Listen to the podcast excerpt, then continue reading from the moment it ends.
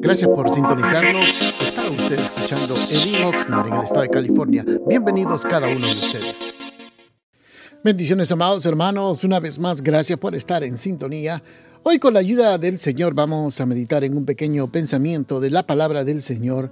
Para ello, vamos a abrir la Biblia en el libro de Timoteo, capítulo número 6, versículo 8, dice la palabra del Señor.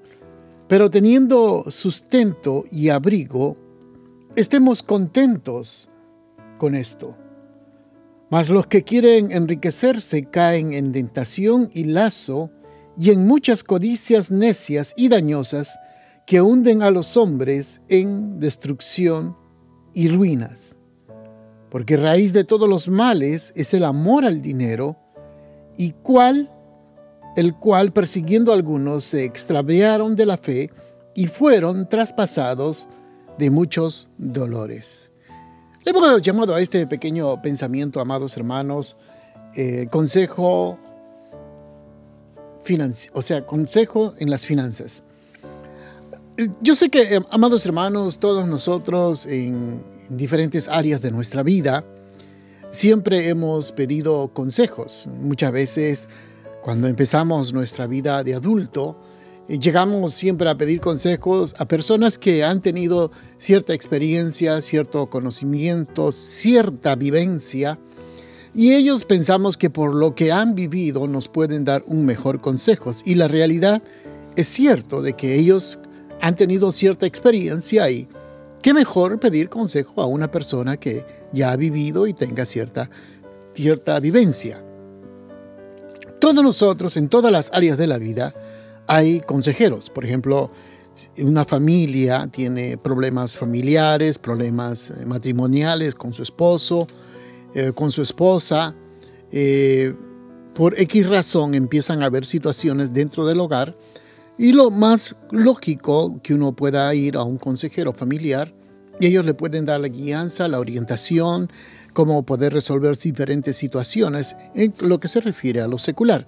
Pero cuando vamos a lo que es la iglesia, también hay consejeros matrimoniales donde hay personas que tienen capacidad para poder darle la guianza, poder orientarles y probablemente les puede invitar a reuniones donde estén matrimonios, retiros de matrimonios, o oír también algunos mensajes que les pueda ayudar a fortalecer y restaurar su relación matrimonial.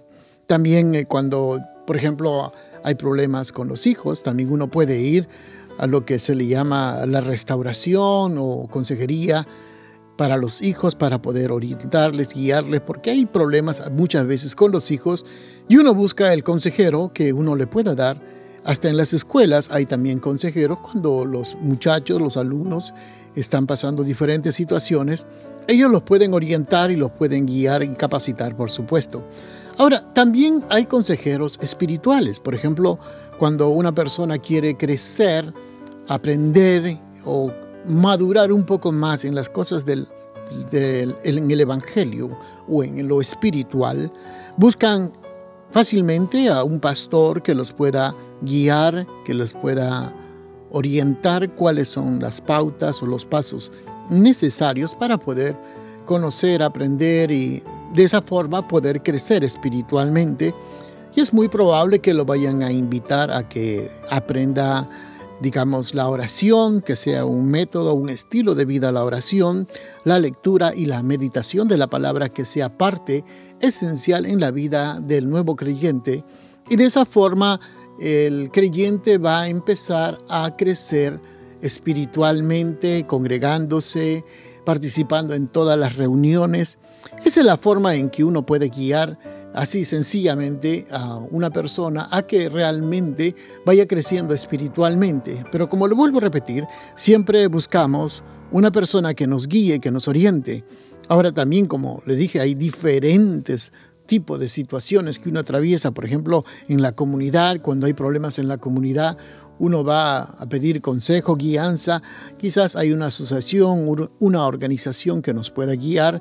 Cuando hay problemas legales también están los abogados o los consejeros eh, que ellos te pueden guiar en cualquier situación en caso de un accidente, un problema en el trabajo o un problema legal, cómo poder resolver. Todo eso, hermanos, es hay siempre consejeros. Ahora, pero a través de los años que yo tengo aquí sirviendo al Señor, un poquito más de 20 años, he podido notar, hermanos, que casi nunca o casi cero hasta el momento, muy pocos son las personas que realmente piden consejos financieros. Es más, yo me atrevería a decir que no hay personas hasta el momento que se atrevan a pedir consejos financieros. ¿Por qué razón? Porque la gran mayoría de personas piensan de que no se metan con mi dinero, no quiere que sepan cuánto uno gana y nos cree y creemos que somos autosuficientes y que tenemos el suficiente conocimiento y control de cómo nosotros podemos manejar nuestro dinero. Entonces, la verdad es que no sabemos usar el dinero ni manejar el dinero sino mire la condición en que la mayoría de nosotros que estamos. Yo creo que usted podría estar en mejor situación si tan solo pide guianza cómo poder utilizar y manejar del dinero. Cuando usted lea la Biblia y realmente se enfoque en la Biblia, el tema más tocado en toda la Biblia, aunque parezca mentira, es el dinero. Dios sabe cómo manejar el dinero. Dios tiene las pautas necesarias como nosotros podemos utilizar, manejar, administrar nuestro dinero. Quiero que entienda esto, amado hermano. En la Biblia hay más de 2.500 versículos que hablan acerca del manejo de los recursos que nosotros tenemos.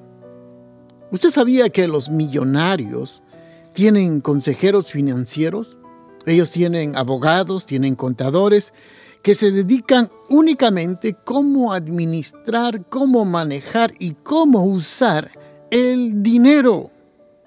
Muchas de las personas caen en pobreza porque no saben manejar el dinero, no saben distribuir el dinero que alcanzan, porque hemos oído esto Hermanos, siempre lo hemos oído, que siempre las personas dicen, no me alcanza el dinero.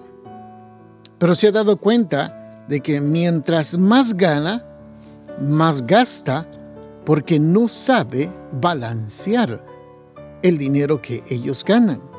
Quiero que entienda esto. Si hemos dicho que hay 2.500 versículos en la Biblia que habla acerca de cómo manejar los recursos, solamente hay 500 versículos que hablan de la fe. Ahora, fíjese esto. Si usted se da cuenta, la Biblia es un manual de las finanzas. Amados hermanos, nuestro mayor deseo es de que usted prospere, crezca, pero tiene que utilizar los métodos que dice la Biblia, que dice la palabra del Señor. Muchos de nosotros lo que hacemos es robarle al Señor y al robarle, quiero que entienda esto, el Señor sabe cobrar con intereses. Por lo tanto, en lugar de recibir bendición, acarreamos maldición. Bendiciones, amados hermanos, que tengan un precioso día. Gracias por estar en sintonía. Esta es el In Oxnard. Nuestro templo está ubicado en el 270 al oeste de la calle 5, en la ciudad de Oxnard, en el corazón de Oxnard. Nuestros servicios son los días viernes a las 7 de la noche y domingos a las 5 de la tarde. Será una bendición poder saludarles. Bendiciones y los esperamos. Que tengan un precioso día.